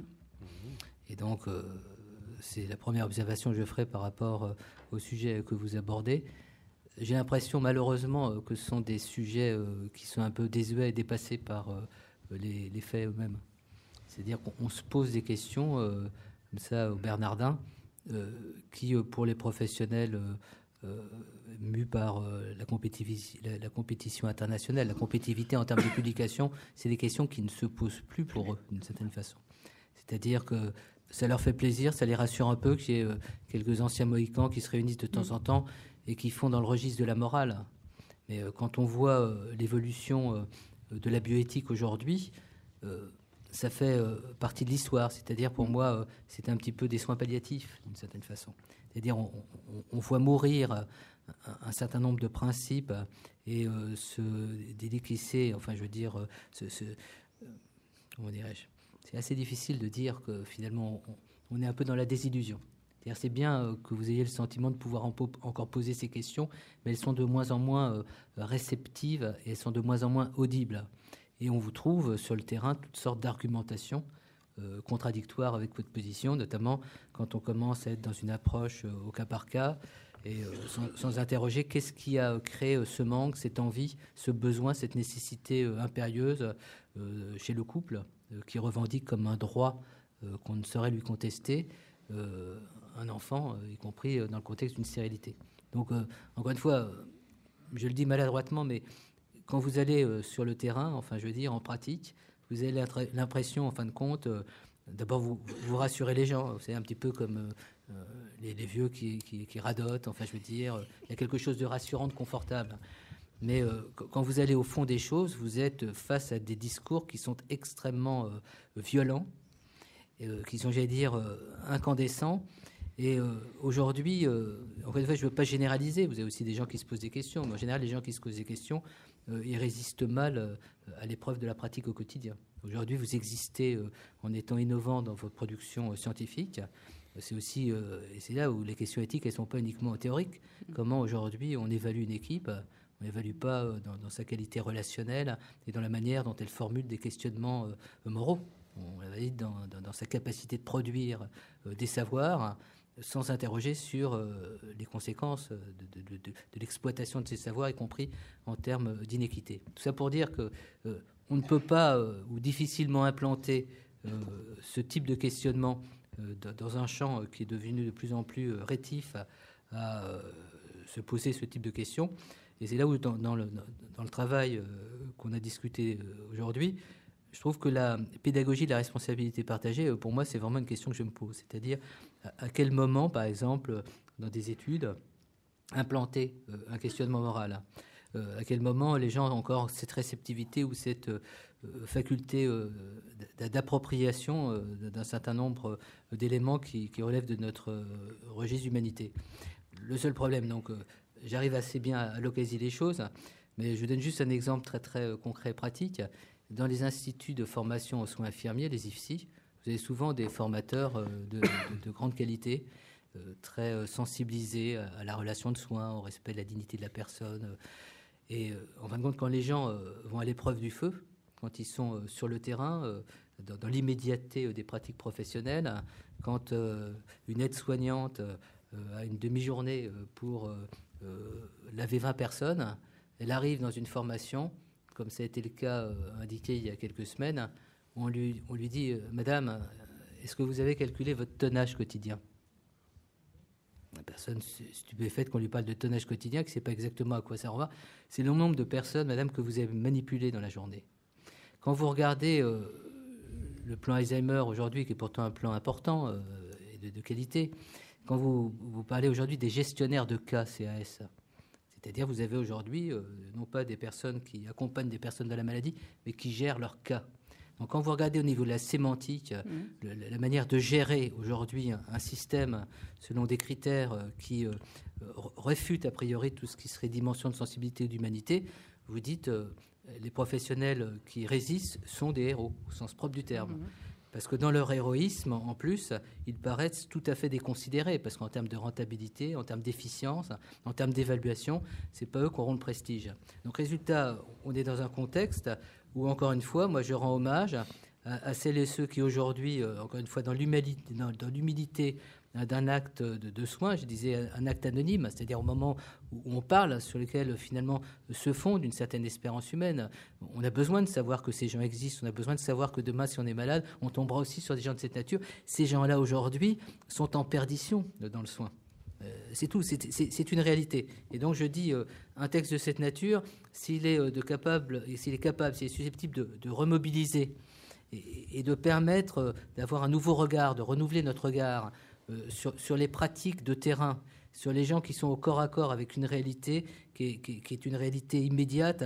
Mais euh, si on cède là, on cède surtout. Et encore une fois, la barbarie est, à nos portes. Et moi, encore une fois, je ne suis pas un visionnaire, puisque finalement, je pourrais me contenter de dire les choses. Moi, j'essaie d'être le plus présent, vous l'avez dit, sur le terrain depuis des années. Je dirais les espaces éthiques depuis 15 ans. Donc, je ne suis pas à mouliner. Je, vois la réalité. Tout ce que je vois, c'est qu'il y a d'un côté euh, des gens euh, qui sont dans une espèce de, créativité. Tout à l'heure, on a évoqué le combat de Xavier Thévenot avec les militants du SIDA. Mm. Pour moi, c'était un combat, l'éruption d'une conscience morale fait par des personnes qu'on avait euh, déniées dans leur humanité, qu'on avait marginalisées, par des gens qui, n'avaient que peu de temps à vivre et qui ont pourtant essayé de, céder un, engagement, de, céder un témoignage extrêmement fort qui a totalement transformé une certaine idée du soin. Cette dimension politique aujourd'hui est très compromise. je dirais que, en tant que pasteur, euh, me semble-t-il, votre présence sur le terrain, euh, votre assistance, votre accompagnement. je termine sur un point. J'ai toujours été très impressionné par euh, le rôle euh, des jésuites du centre Sèvres, euh, Père Verspiren, Patrick Verspiren, Olivier Dinchin, enfin toute mm. cette génération et, d'autres, qui avaient une capacité de témoigner sur le terrain, à la fois de valeurs extrêmement profondes, tout en, respectant les gens dans, leur singularité et, dans leur liberté. Et quand on fera aujourd'hui, enfin quand on fera demain plutôt, le bilan de l'histoire de l'éthique en France, je vais vous faire une confidence, l'espace éthique de la PHP n'aurait jamais existé s'il n'y avait pas eu euh, le centre CEP, c'est-à-dire s'il n'y avait pas eu tout ce travail militant qui avait été fait avec des professionnels. Nous n'aurions pas aujourd'hui des soins palliatifs en France comme ils se mm. sont développés s'il n'y avait pas eu ce militantisme-là auprès des professionnels. Bref, euh, soyons attentifs à toute cette réalité. Et je dirais, euh, et je termine sur ce point-là, il nous faut des textes de cette nature pour aviver, d'une certaine manière, acutiser euh, notre force de protestation, mais à un moment donné, il faut aussi avoir le courage euh, d'être sur le terrain. Et je dis, euh, une des responsabilités morales des démoralistes, hein, c'est dit d'ailleurs dans le texte, c'est peut-être d'avoir l'imprudence ou la prudence de se dire que certains enjeux, probablement, se jouent dans des lieux qui sont les lieux les plus exposés euh, à l'humanité. Je pense euh, à la prison, euh, je pense à l'hôpital. Enfin, je veux dire, il y a des lieux emblématiques. Et probablement que c'est un appel qui peut être soutenu par la lecture du texte. Alors, je me permettrai peut-être de résumer tout ce qui a été dit par nos trois orateurs en disant, en reprenant cette articulation qui a été faite par Monseigneur Mélina entre expérience, corps et amour, face au fait qu'on oppose des expériences diverses. le langage de la loi naturelle peut sans doute aider à nourrir à la fois le rappel que notre corps a un sens et peut nourrir euh, l'amour que l'on témoignera d'une manière ou d'une autre, avec ou sans référence à la foi, euh, à nos semblables. Et que il me semble que c'est ça la, la, meilleure réponse. Et à la fois, le langage de la loi naturelle peut aider à, nourrir une expérience euh, d'amour en réponse aux, défis qui sont posés. Alors peut-être une, dernière question, s'il y a. Est-ce que il y a euh, le texte sur la loi naturelle et la réception du texte sur la loi naturelle. Euh, je pose une question. Est-ce que dans le texte sur la loi naturelle, les témoins dont vous parlez, professeur Emmanuel Hirsch, euh, sont aussi présents que les concepts?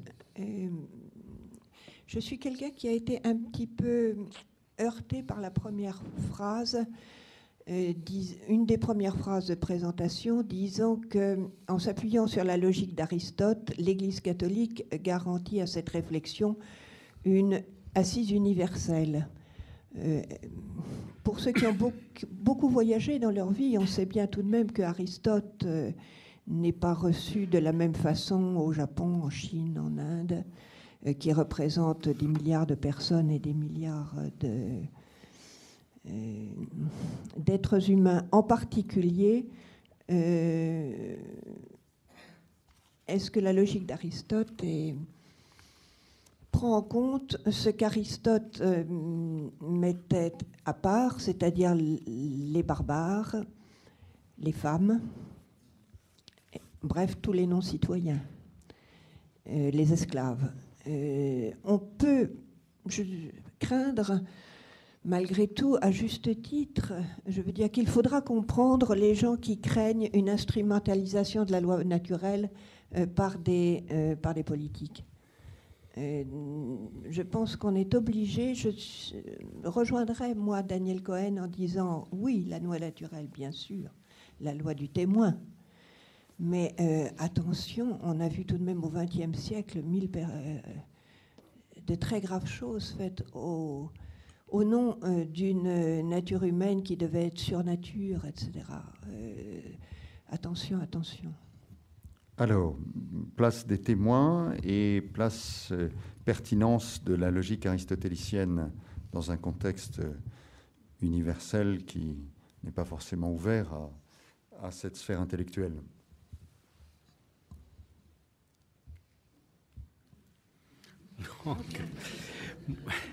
Alors, euh, je, rappelle juste pour, tous les trois que cette grande question, pour répondre à cette grande question, vous avez cinq minutes à vous partager. Donc, euh, en six. Je, donc, je, pense qu'il y a une distinction à faire qui, qui est très importante, c'est-à-dire euh, il faut distinguer entre les justifications théoriques de la loi naturelle, c'est-à-dire la vision métaphysique qu'on donne de la loi naturelle, et la loi naturelle en soi, qui est une réalité qui se vit dans l'expérience morale et qui peut recevoir de différentes justifications théoriques. Euh, donc, je pense que c'est très important et, je pense aussi qu'il faut distinguer entre la fondation ontologique de la loi naturelle et son épistémologie pratique. Et donc, euh, euh, si la fondation ontologique ou métaphysique de la loi naturelle peut être différent, différente et peut-être discuter. Euh, ce qui nous intéresse, et je pense que c'est l'esprit dans lequel aussi la, euh, le document de la Commission internationale va, c'est plutôt le, cette, ce type de euh, convergence qui présuppose l'expérience morale avant une vision euh, rationaliste et déductive. Je, dirais exactement la même chose que vous, ça j'en suis sûr. C'est, je crois, la grosse nouveauté et la grande nouveauté de ce texte, d'avoir fait la différence. Mais j'aime beaucoup euh, tout ce qui a été dit autour de la capacité euh, pratique du témoignage et je crois que ça rejoint aussi notre texte qui se fonde sur la sagesse. La sagesse, c'est quand même la pratique d'hommes et de femmes qui ont cherché euh, les chemins euh, de réussite de la vie, les chemins d'humanisation, et qui ont su discerner ce qui conduisait à la mort ou ce qui conduisait à la vie. Si j'avais à répondre, donc on a l'espace éthique, vous regarderez sur notre site, hein, des formations universitaires, hein, puisqu'on a un master euh, et puis on a aussi euh, des doctorants. On a une trentaine de doctorants. Ce sont tous des professionnels en activité. C'est aussi significatif qu'une institution de soins comme la PHP, elle a peut-être les moyens, mais elle pourrait aussi ne pas le faire, et euh, espérer et souhaiter que se développe en son sein une réflexion éthique universitaire. Donc ça, ça veut dire quelque chose.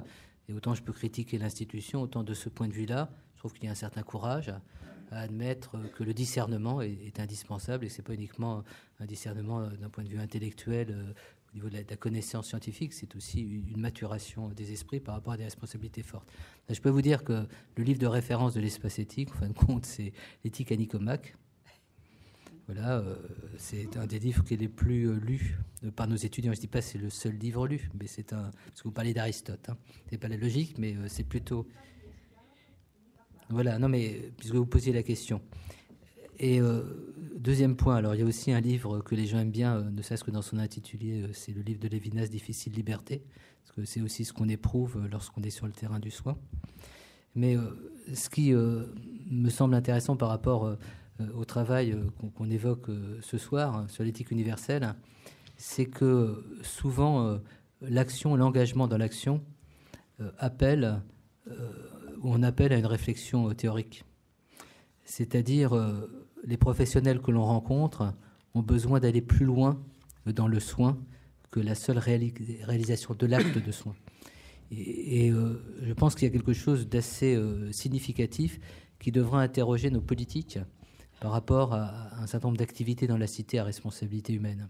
C'est-à-dire comment euh, comprendre que des gens, euh, je sais pas, qui s'occupent de la sécurité, qui, s'occupent des frontières, enfin tous ces gens qui sont en responsabilité humaine, comment euh, comprendre leur appel, non pas uniquement à l'humanité au sens abstrait du terme, mais à des compétences qui leur permettent de mieux comprendre ce qu'ils font, ce qu'ils sont, et de mieux assurer euh, leur responsabilité euh, au regard euh, des lois de la cité aussi d'une certaine façon. Donc pour terminer dans, cette affaire, ce qui m'a beaucoup frappé, c'est que les gens, par exemple, qui font des doctorats chez nous, font des doctorats dont je pense la qualité réflexive excède souvent des doctorats faits par des gens qui n'auraient suivi qu'un parcours universitaire un peu théorique et linéaire parce qu'ils ont été euh, à l'épreuve euh, d'un réel qui les a euh, travaillés de l'intérieur. Et cette confrontation, j'allais dire, à, l'épaisseur du réel, crée en eux une espèce de, force, j'allais dire, de créativité. Et je vous dis bienvenue à l'espace éthique si vous voulez consulter les travaux, qui a de quoi surprendre. Tout ça pour dire que nous sommes très optimistes, pour autant que ces lieux de liberté euh, dans la cité, euh, même dans les lieux de gravité où on est confronté à la souffrance, à la douleur, bref, à des questions éthologiques profondes, pour autant que ces dieux puissent, subsister. Dernier point, et c'est un appel, je dirais que, encore une fois, on ne peut pas se satisfaire euh, de la contemplation et de la méditation par rapport à ces questions. Je pense que chacun est sollicité dans un engagement, à l'épreuve de l'engagement. Et dans notre réunion du comité d'éthique du consistoire israélite jeudi dernier, euh, on a abordé la question de la dignité. C'était très intéressant, euh, on peut en dire beaucoup. Et euh, ce qui m'a beaucoup frappé, c'est le grand rabbin Gilles Bernheim, donc, qui a accompagné, lui, dans un autre domaine, le même cheminement, en quelque sorte, que Xavier Thévenot, par rapport aux personnes atteintes de sida ou en fin de vie, a parlé de ces côtés énigmatiques, mystérieux, qui questionnent finalement chacun d'entre nous. Je trouve que ce texte est beau parce que même quand on n'est pas chrétien, on sort avec une exigence de questionnement et euh, un désir d'aller plus loin. Merci beaucoup. Juste un mot sur cette question. Je pense que euh, le fondamentalisme aristotélicien serait aussi dangereux que le fondamentalisme biblique. Il faut savoir euh, tirer de son trésor de l'ancien et du nouveau. Merci à, tous. Vous pourrez retrouver les, les interventions sur le site des Bernardins. vous pourrez les écouter sous forme audio. Peut-être qu'avec l'accord des trois orateurs, nous pourrons envisager une publication. Il faudra que nous en reparlions. En tout cas, je voulais, en votre nom à tous et bien sûr de toute l'équipe du Collège des Bernardins, remercier Sœur Geneviève Médevielle, Monseigneur Livio Mélina et le professeur Emmanuel Hirsch pour euh, l'excellente euh, participation à la fois dans leurs interventions et dans leurs réponses aux questions. Merci à tous.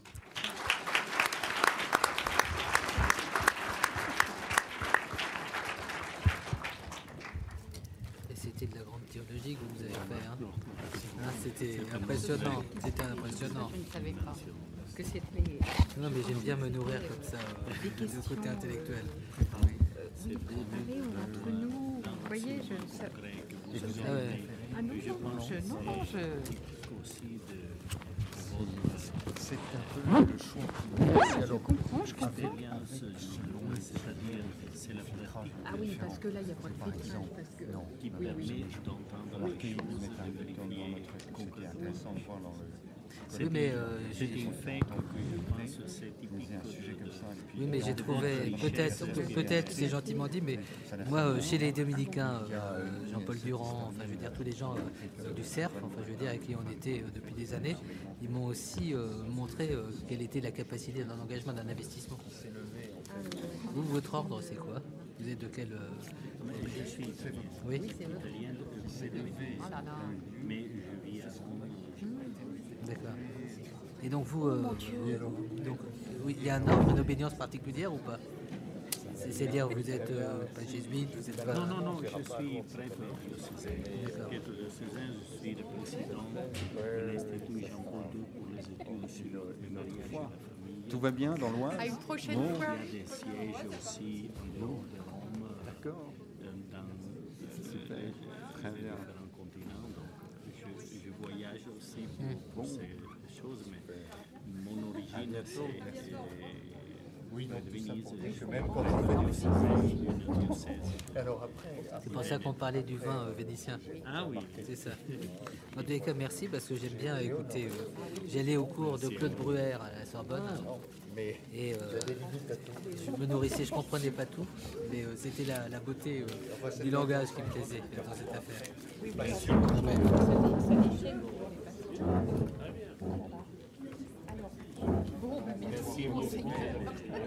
Alors, ça bien, Monseigneur je, je l'invite à dire dans nos dans nos Donc vous allez euh, voir souvent euh, Jean-Yves Noël, ça. Oui, ben oui. Les services réels dans le c'est. Non, mais je crois que vous avez un rôle vraiment essentiel. Quoi. Présence. Voilà. tout à fait.